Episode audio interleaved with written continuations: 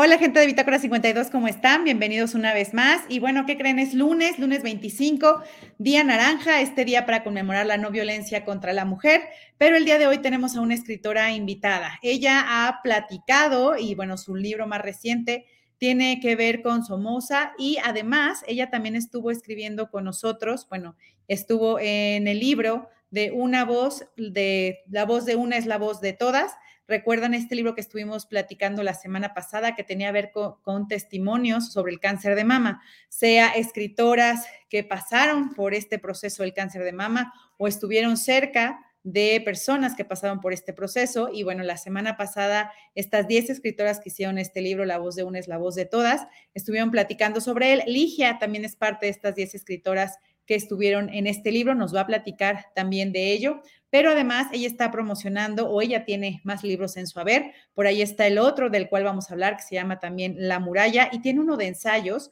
que tiene que ver con Persépolis, con las ideas de mujer que rondan, con lo que de pronto son estereotipos. Y bueno, pues vamos a platicar en general de la obra de Ligia Urroz. Se preguntarán, porque seguro ya la conocen, eh, bueno, ¿qué más hay de Ligia Urroz? Les voy a leer su semblanza por si no recuerdan muy bien toda la trayectoria de Ligia, pero bueno, Ligia es una escritora que nació en Nicaragua. Ella es licenciada en Economía por el ITAM. Ella tiene el Master of Science in Industrial Relations and Personal Management for London School of Economics and Political Science.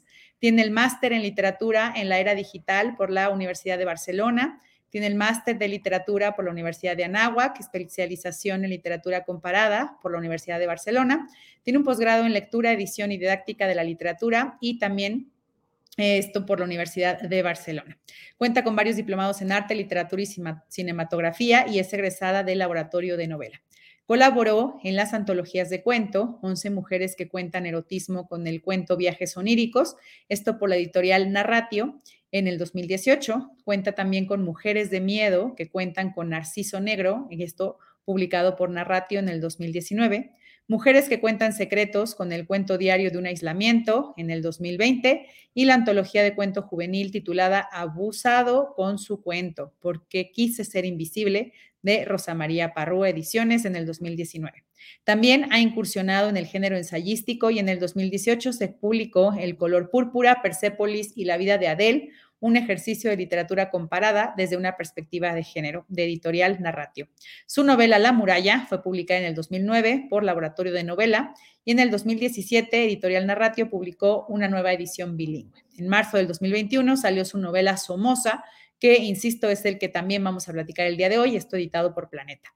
Ella ha sido consejera de Share, fundación cuya misión es formar una sociedad solidaria en la cual personas de distintos contextos se relacionan de forma horizontal, valorando sus diferencias y apoyándose mutuamente. Es consejera de MIPI, Mujeres Egresadas del ITAM, con un interés especial por la educación y la igualdad de género en nuestra sociedad.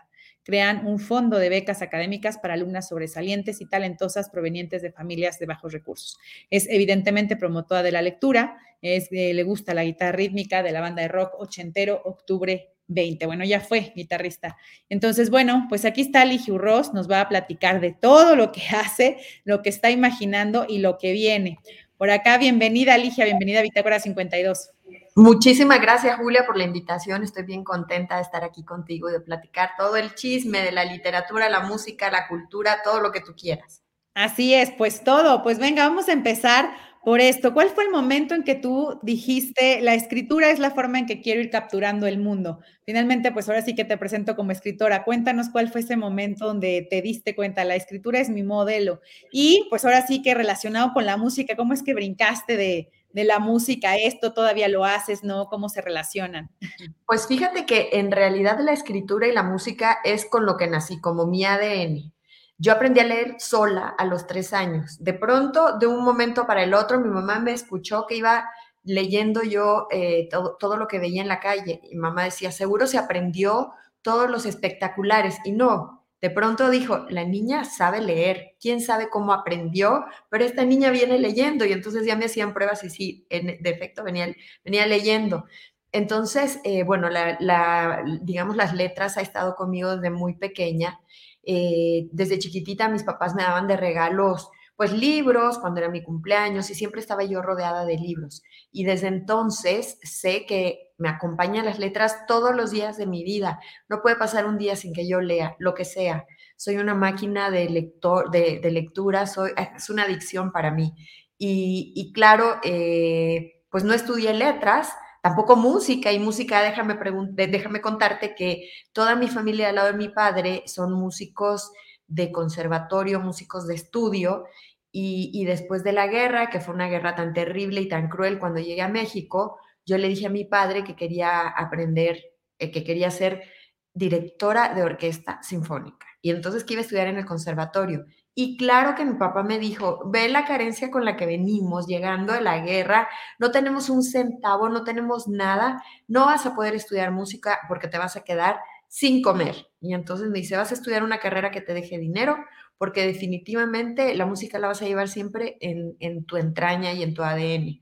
Y pues ni estudié letras ni estudié música, pero sí son las dos cosas que me marcan y nunca las he soltado.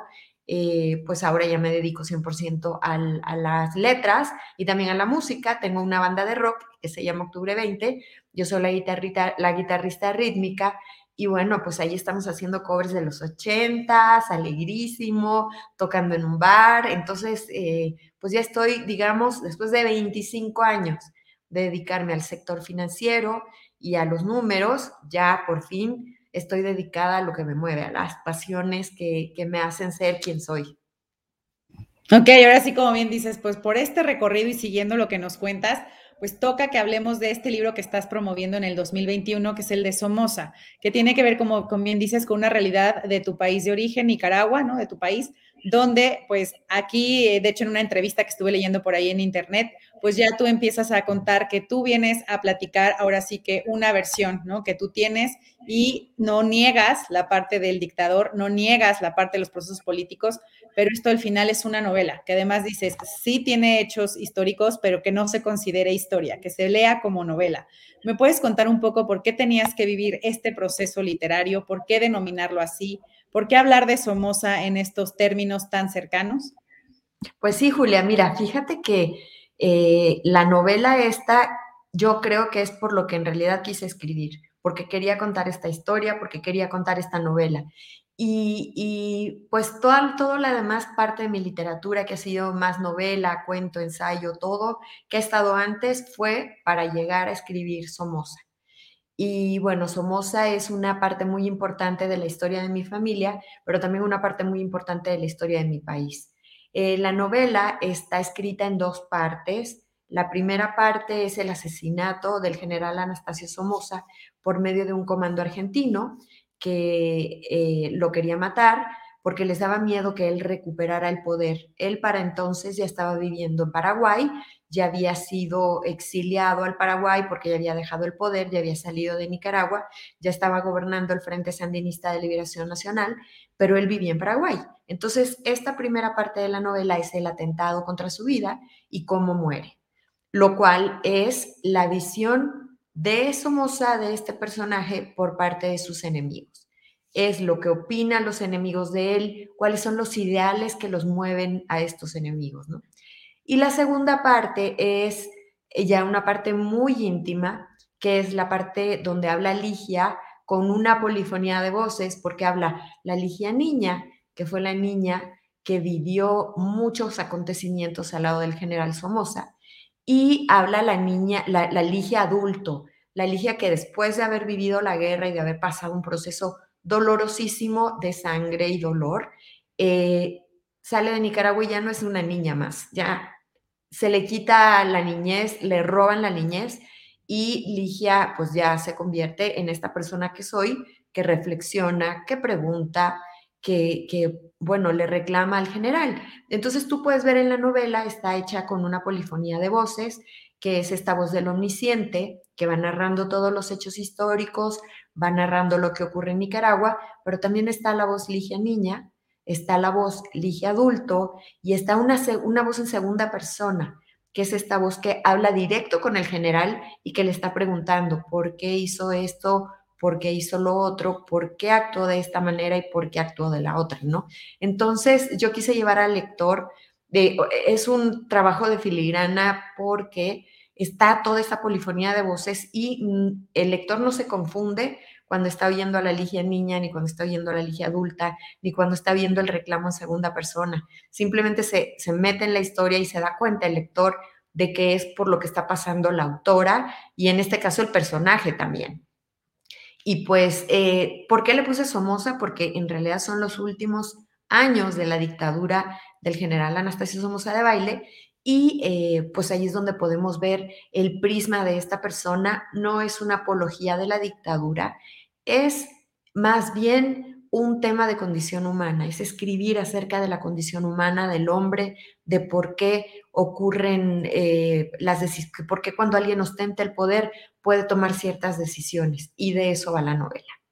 Sí, también mencionabas por ahí que era tu manera de mostrar cómo el ser humano pues tiene múltiples facetas y no existe, de hecho citabas a Balzac, no existe algo que es nada más un solo color o una sola forma de ser, sino es múltiple, ¿no? El ser humano es múltiple y depende de las circunstancias, del poder que tiene, de las relaciones que manifiesta, el cómo se muestra, ¿no? Y creo que por ahí pues es lo que nos platicas sobre la novela. Para la investigación, sobre todo en esta primera parte que dices que es la manera en que lo ven eh, los demás, de que lo ven los enemigos, esta parte de investigación, ¿cómo la hiciste? ¿Cómo fue el proceso de recopilar la información? La primera parte, fíjate que en general toda, la, novela es un ejercicio de memoria histórica, un ejercicio donde están mis recuerdos, pero también los recuerdos familiares y también está eh, documentos, documentos históricos. Por ejemplo, toda la primera parte me basé en el libro de Claridel la Alegría, eh, que es una poeta nicaragüense que ya falleció, eh, que escribió con su esposo, que era otro periodista, que se llama Death of Somoza. Entonces ellos hacen un análisis periodístico, yo me baso en ese análisis periodístico y lo novelo. Y meto eh, también entrevistas que se hacen para perfilar también las respuestas del general Somoza. Eh, me meto a estudiar, por ejemplo, Nicaragua traicionada, que es un libro que él, eh, es un libro de entrevistas que él hace con un, un entrevistador americano que se llama Cox. Entonces, imagínate, es la, polifonía de, también me voy a las fuentes históricas del comando que lo mata eh, y también de la gente que vive la guerra. Entonces, es toda esta reconstrucción de la memoria histórica para darle voz a cada uno de los personajes y darle voz a cada una de las situaciones. Y también me voy a algo tan íntimo como los diarios de mi padre, donde él apuntaba, el día de hoy fuimos a Montelimar, el día de hoy estuvimos en Puerto Somoza y entonces así fui haciendo esta recopilación de, pues, de esta memoria histórica. Gente que nos está viendo, por favor escriban sus preguntas, dudas, comentarios ahí en los comentarios de ya sea el, Facebook o el YouTube o el Twitch, por el canal que nos estén viendo. Por aquí ya tenemos comentarios. Ulises Castellanos dice, aquí andamos. Nos manda un monito de, con lentecitos. Por aquí José Rosas dice, hasta que tengo la oportunidad de escuchar a Ligia Urroz. Bueno, pues así como ellos, por favor, háganos las preguntas para hacérselas llegar a Ligia. Ligia, como dices, te vas a esta parte tan íntima, usar los diarios reencontrar. ¿Cómo es para ti cuando este personaje es cercano? Porque vamos, lo que entiendo en general es cuando alguien hace una novela histórica, a lo mejor no es tan cercano a la persona de la cual va a escribir, pero tú tenías esta, pues no sé si doble oportunidad, esta cosa a favor y en contra. Y ahora sí que esta línea delgada entre en qué momento sé que, pues es más, no sé, como mis sentimientos a una parte más racional tratando de estructurar la novela. No sé cómo fue el debate interno en ti. Cuéntanos un poquito ¿Por qué tomaste la decisión de, hacerlo? lo has mencionado, dices, tenía que hacerlo, pero ¿por qué tenías que hacerlo? ¿Faltaba un diálogo? ¿Algo faltó? ¿Cómo fue revisitar la historia, como dices, ya desde ser adulta? ¿Cuál fue lo más difícil? Pues fíjate que cuando yo llego a México, eh, me doy cuenta que Somos es un personaje completamente odiado, que está visto como un genocida, como un asesino pero yo lo miraba como, como una persona que me caía bien, una persona que a mí me quería, con la cual yo podía caminar en la playa y jugar rayuela y podíamos, hasta yo le hacía adivinanzas, nos contábamos chistes, historias. Entonces llega esta niña a México y dice, a ver, ¿cómo? ¿Cómo? ¿Cómo? ¿Cómo? ¿Cómo es posible que esta persona que yo conozco, que me cae muy bien, que me quiere y que yo lo quiero, resulta ser esta atrocidad de ser humano, ¿no? Entonces, es, ahí es donde empieza a escribirse esta novela, bueno, más bien desde la guerra, donde empiezan todas estas preguntas de Ligia, de qué es lo que está ocurriendo con este personaje, en dónde fue donde no capté la realidad, por qué tuve que vivir esta experiencia.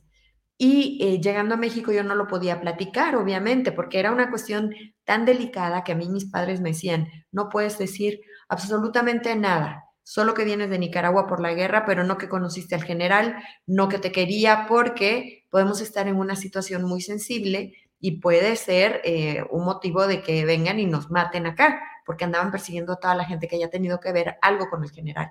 Entonces yo no hablé nada de, de, de, en realidad de mi vida, de lo que estaba viviendo, lo que estaba pasando en ese momento.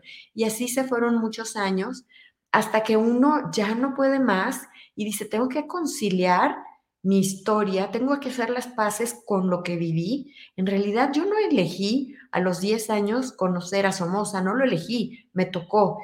Y quiero escribir la historia desde mi punto de vista, escribir la historia del reclamo, de yo vi, independientemente de que el general quisiera a mi familia, estábamos sitiados, metidos en una casa donde caían bombas que mandaba el general y pudo haber caído alguna bomba arriba de mi casa. Habían francotiradores en la entrada, habían eh, balaceras, comandos sandinistas y, comandos de la Guardia Nacional que se estaban matando en la calle. Entonces, mi pregunta era, ¿cómo es posible que este personaje que me quiere mandó a su país a una guerra civil y hubo tantos muertos? Eso fue lo que me hizo escribir y tratar de entender y colocar todas las piezas del rompecabezas pues de la historia con H, porque es la historia con H minúscula, que es la historia de ficción, y la historia con H mayúscula, que es la historia que ocurrió en Nicaragua con, con una persona que tuvo el poder.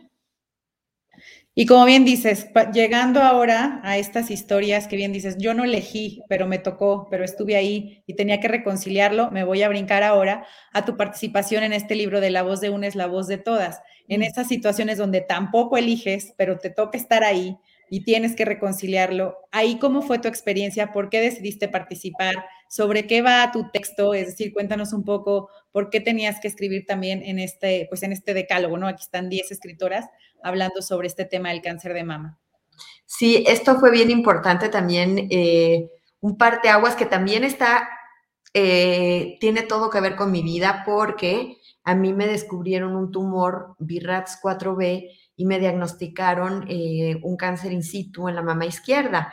Entonces, eh, Paulina Vieites, que ya hemos colaborado mucho con ella, es una amiga entrañable, súper querida.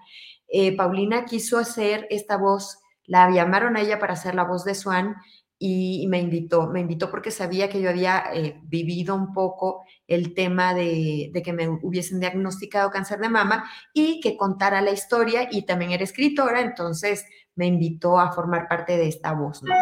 Eh, en, mi texto se llama eh, que usemos nuestras manos porque somos, son salvavidas y que nos toquemos para salvarnos.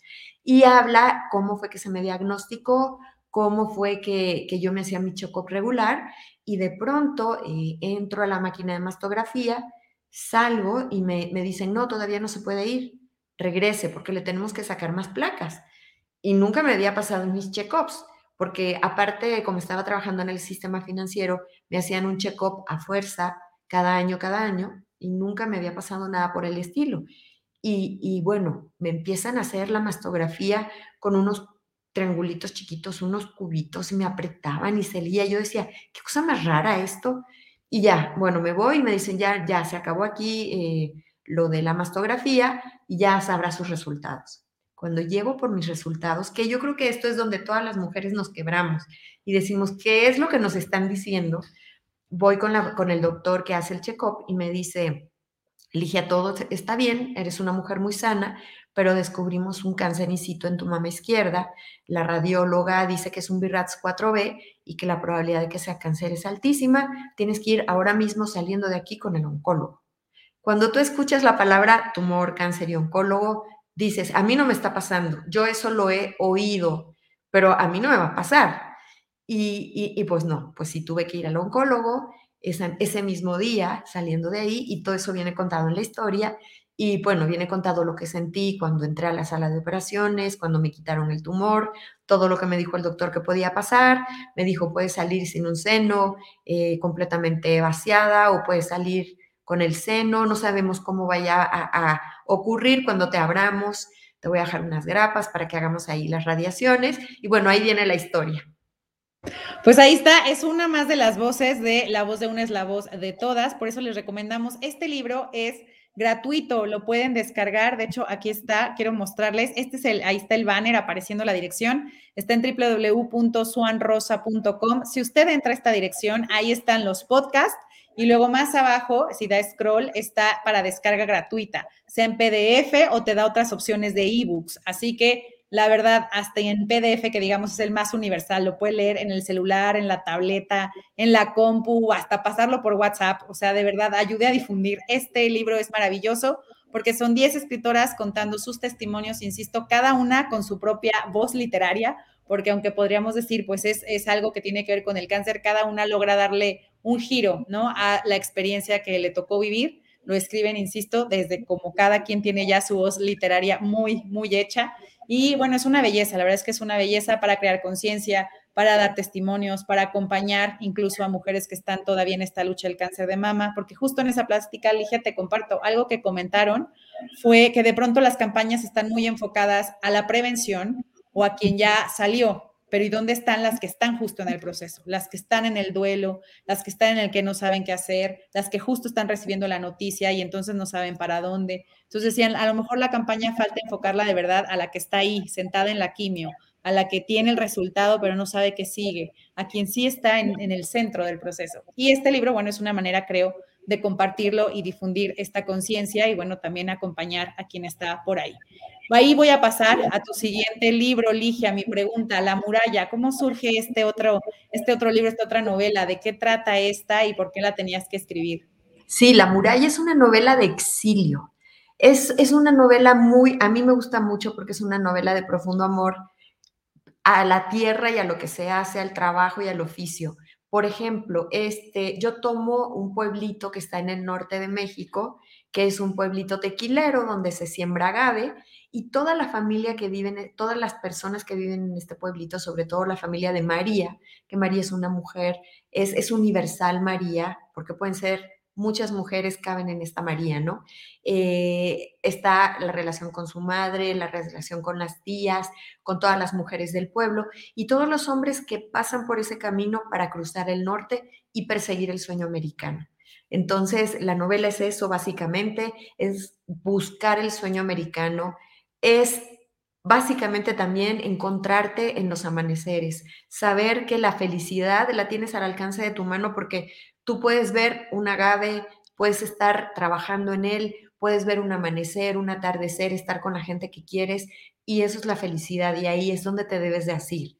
Y también cómo, por qué la gente quiere irse de su pueblo y buscar eh, nuevos horizontes para, para poder seguir viviendo, para poder mantener a su familia y para poder mandar dinero. Entonces es, un, es una novela de remesas, de exilio también.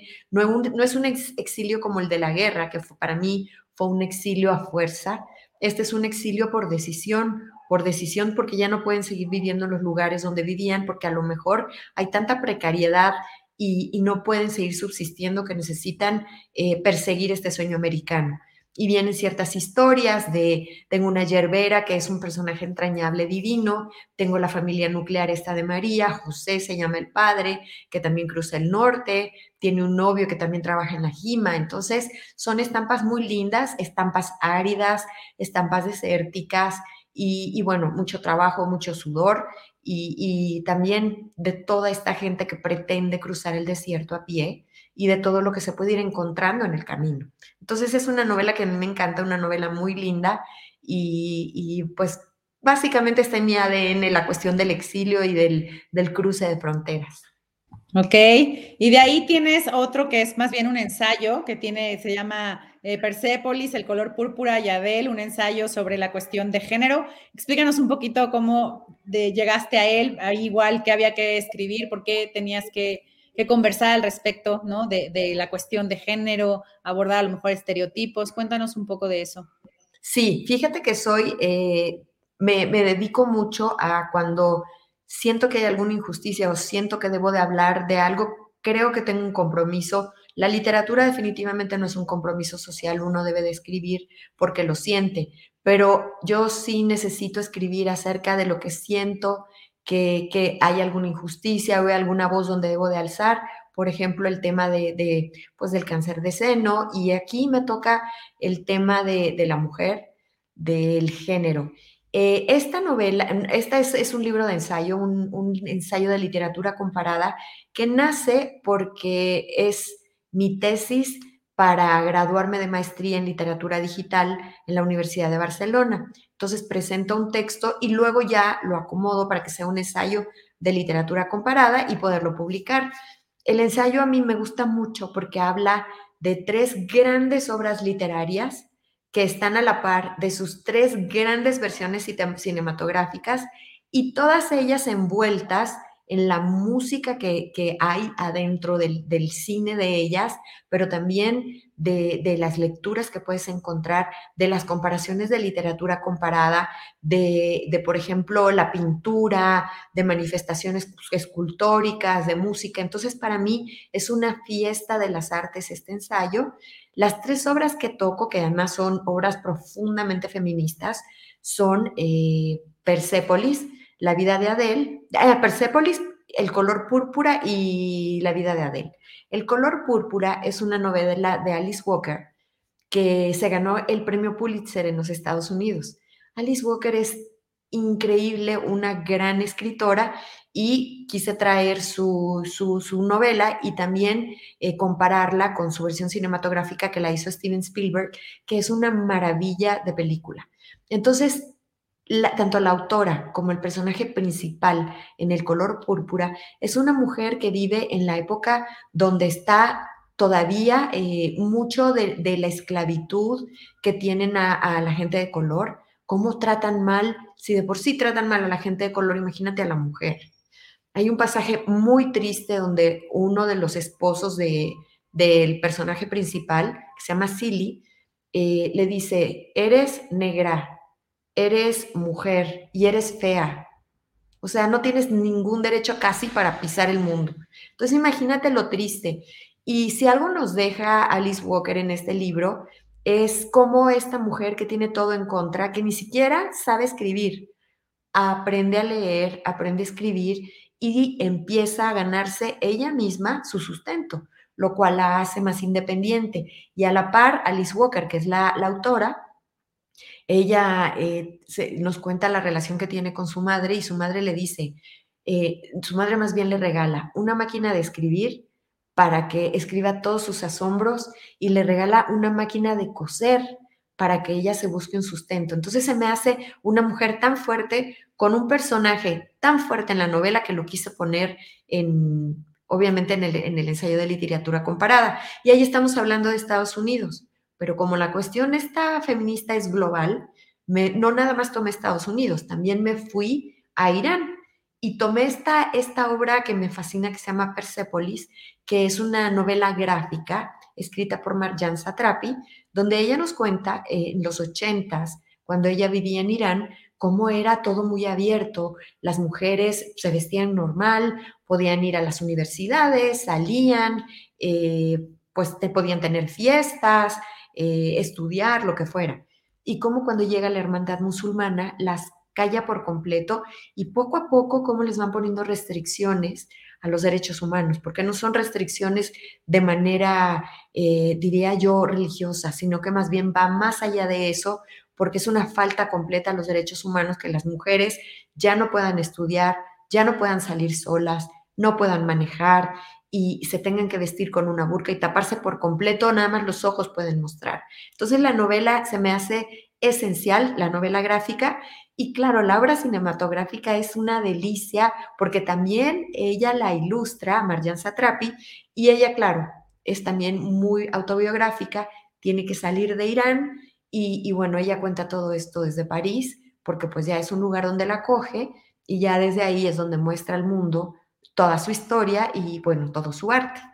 Y luego la tercera es la vida de Adele, que es en Europa, o sea, si ya fuimos a Asia, en América, ahora Europa, y trata eh, de una mujer que es una mujer que para ella su preferencia sexual es estar con otra mujer, pero vive en una familia muy conservadora y la familia obviamente quiere que se case con, con un hombre, que le dé un sustento, pues una vida como la, la vida supuestamente normal.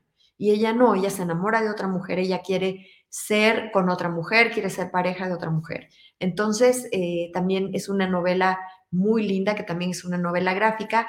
La obra cinematográfica es excelsa, es muy bonita y tiene muchos colores porque habla mucho del existencialismo, mucho de la pintura, también la música es espléndida. Entonces, estas tres obras están metiditas en este ensayo que, a pesar de ser académico, Julia es, es bastante fácil de leer y muy alegre porque tiene ilustraciones y vas viendo pues toda esta fiesta de las artes y, y ahí es donde se estrechan los puentes de la literatura comparada.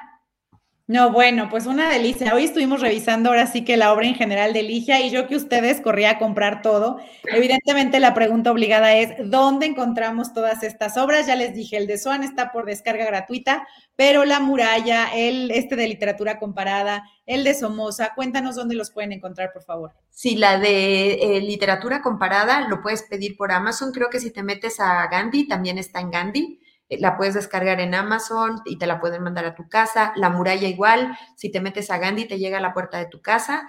Eh, ya no está en piso porque ya salió en el 2017, pero sí te la pueden mandar a casa y también se puede descargar.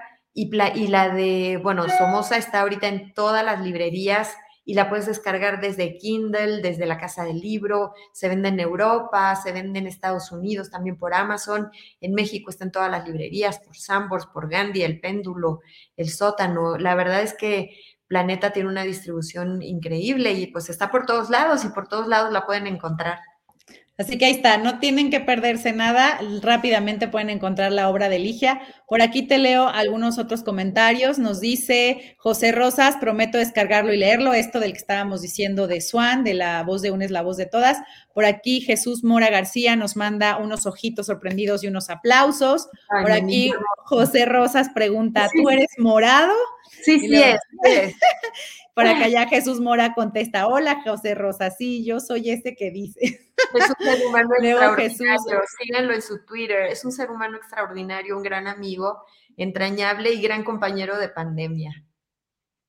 No, ok, por acá dice José Rosas, me saldré un poco del tema, pero esta última foto que subió Ligia Urroz en su Twitter es puro rock and roll.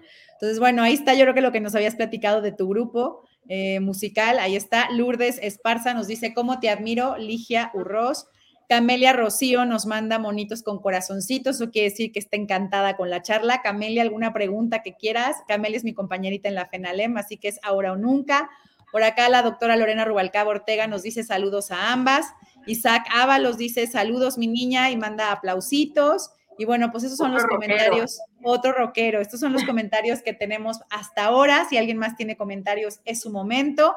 Estamos a punto de terminar esta plática. Y yo te hago una última pregunta, Ligia. ¿Qué recomendación le darías a las mujeres sobre escribir, sea que escriban, sea que no? Eh, motivarías a que escribieran. Lo digo porque, pues ahora sí que la obra que estuvimos compartiendo el día de hoy tiene que ver sobre todo con el género, tiene que ver con la historia personal, cómo se concilia con la historia con H mayúscula, como dices, y todas tenemos alguna relación en lo personal con lo histórico. Y luego también la historia de vida, cuando dices, pues no son cosas que yo elija, pero llegó el cáncer o llegó la muerte o llegó la pandemia o me quedé en alguna situación crítica y viene la, la solución o una salida a la escritura. Entiendo, tú lo haces profesionalmente, pero ¿qué opinas, qué recomendación le darías a las personas, a las mujeres en específico, sobre la escritura?